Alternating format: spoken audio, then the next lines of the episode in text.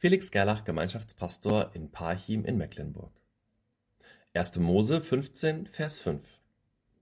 Und Gott ließ Abraham hinausgehen und sprach, Sieh gen Himmel und zähle die Sterne. Kannst du sie zählen? So zahlreich sollen deine Nachkommen sein. Schon mal Sterne gezählt?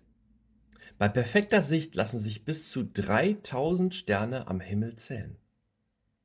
Aber es gibt ja noch viel, viel mehr.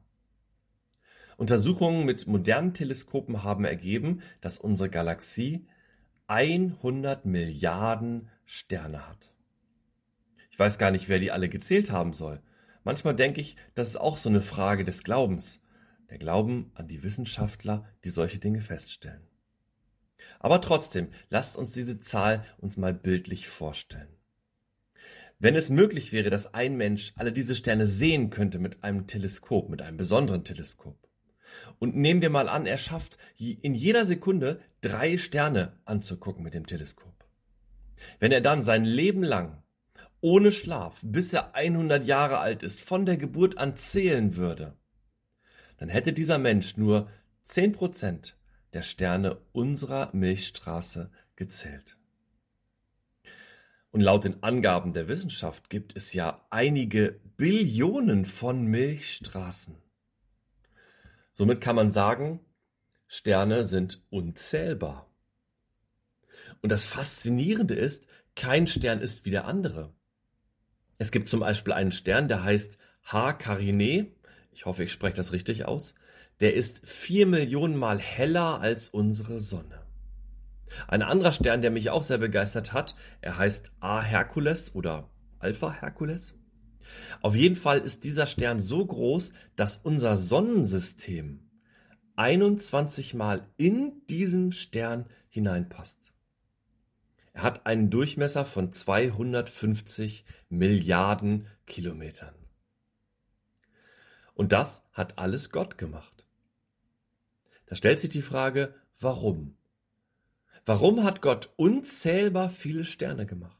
Ein riesiges Universum, das wir kaum erahnen können und erst recht niemals erforschen werden. Für uns Menschen reicht doch diese Erde, die für uns schon riesig ist. Warum diese unendliche Größe außen herum?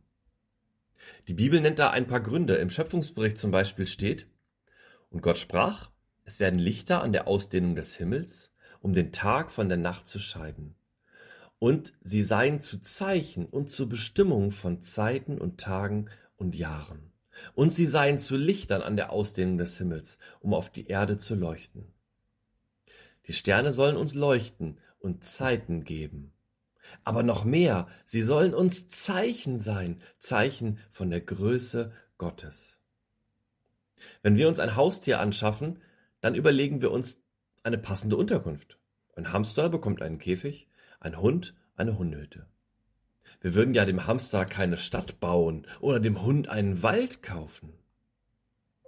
Aber Gott ist anders. Er will uns seine Größe zeigen.